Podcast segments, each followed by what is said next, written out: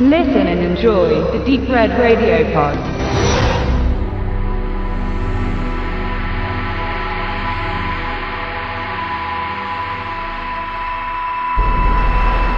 Robert Siegel kennt vielleicht der eine oder andere noch von den deutschen TV-Slashern Schrei, denn ich werde dich töten oder Das Mädcheninternat, welche Ende der 90er in der Primetime bei RTL liefen und einen Skandal auslösten. Denn beide Filme waren alles andere als zimperlich und wurden doch schon zur besten Sendezeit gezeigt. Das brachte dem Film auch einen kleinen internationalen Schub, denn beide Filme verkauften sich über die Grenzen hinweg und auch in der Horror-Community war man sich einig, dass beide Streifen erstaunlich gut funktionierten, trotz ihrer Soapdarsteller und dem TV-Film-Look. Und das ist fraglos Siegels Zutun gewesen, denn der Regisseur ist ein talentierter Mensch und er hätte einen wesentlich größeren Bekanntheitsgrad verdient. So aber bleibt er ein Geheimtipp, genau wie sein Erstlingswerk Laurin, das ich hiermit zu meinem persönlichen Highlight unter den deutschen Genrefilmen zählen will. Dort, wo kein Tod mehr ist, sehen wir uns wieder, lautet der Untertitel dieses Mystery Thrillers der ungewöhnlichen Art aus dem Jahre 1989. Er handelt von der kleinen Laurin, die in einem idyllischen Hafenort um die Jahrhundertwende vom 19. zum 20. Jahrhundert lebt. Ihr Vater ist ein Fischermann und viel auf See, so dass sich ihre Mutter größtenteils selbst um das Kind kümmert. Im Grunde führt Laurin auch ein behütetes Leben, doch die Stille im Ort wird jeher getrübt, als plötzlich immer mehr kleine Jungen verschwinden und ein schwarzer Mann sein Unwesen treibt. Bald schon tauchen die Leichen einiger Kinder auf und auch Laurins Mutter erleidet einen unnatürlichen Tod. Dies macht die kleine Laurin neugierig und so begibt sie sich hinauf zu den alten Schlossruinen, wo der schwarze Mann hausen soll.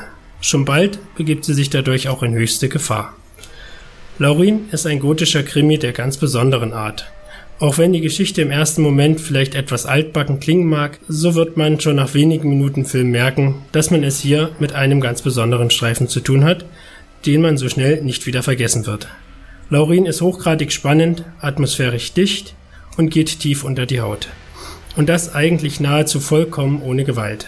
Denn wie die meisten wirklich guten Produktionen spielt sich auch hier der Horror tief im Unterbewusstsein des Zuschauers ab und nicht auf der Leinwand. Und dies ist vor allem drei Dingen zu verdanken. Als ersten der schon angesprochenen Atmosphäre, die hier von Anfang bis zum Ende beißend ist. Robert Siegel hat seinen Film in einem Hafenstädtchen angesiedelt, in dem der Nebel ein Dauergast ist. Jeder seiner Bilder ist nur so durchflutet von unheimlicher Stimmung, die durch die Nebel kommt.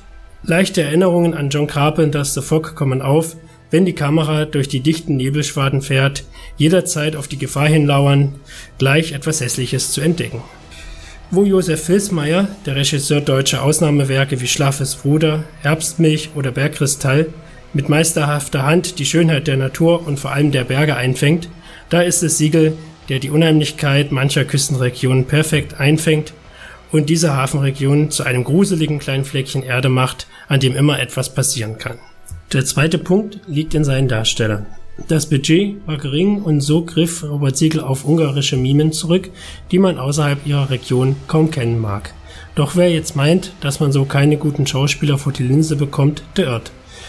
Denn hier geben sie ihren Figuren eine Glaubwürdigkeit und Intensität mit auf den Weg, die man selbst von professionellen Darstellern kaum besser hätte haben können. Vor allem Dora Szeneta, die die kleine Laurin verkörpert, ist schlichtweg überwältigend und fraglos im größten Maße talentiert.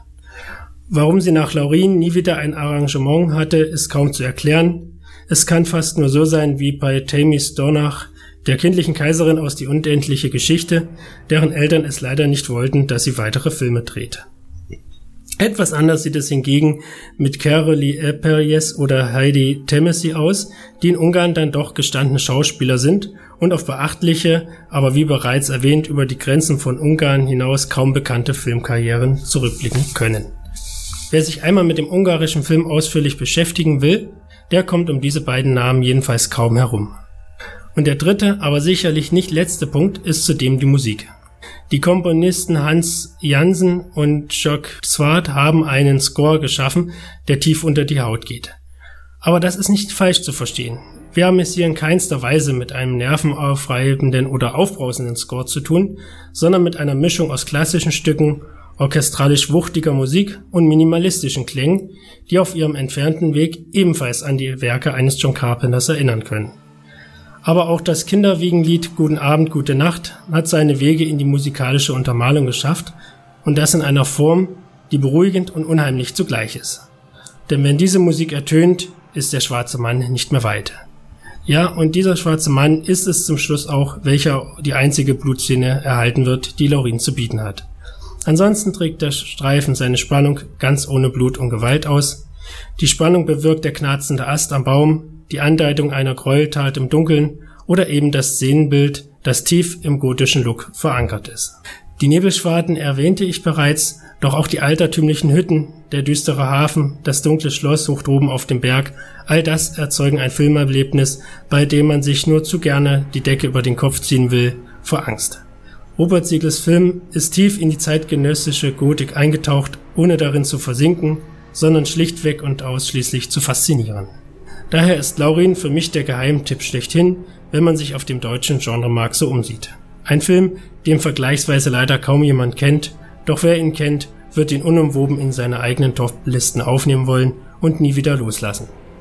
Eine Schande, dass der Film, für den Siegel auch den Bayerischen Filmpreis für den besten Nachwuchsregisseur erhielt, bis heute nicht auf Blu-ray erschienen ist, sondern nur auf einer DVD, die bereits vor 15 Jahren das Licht der Welt erblickte und den Film in sehr dürftiger Bild- und Tonqualität beinhaltet. Immerhin ist das Bonusmaterial allumfassend und hat über Interviews, Making-of bis hin zum kompletten Soundtrack so ziemlich alles zu bieten, was man als Filmsammler haben möchte.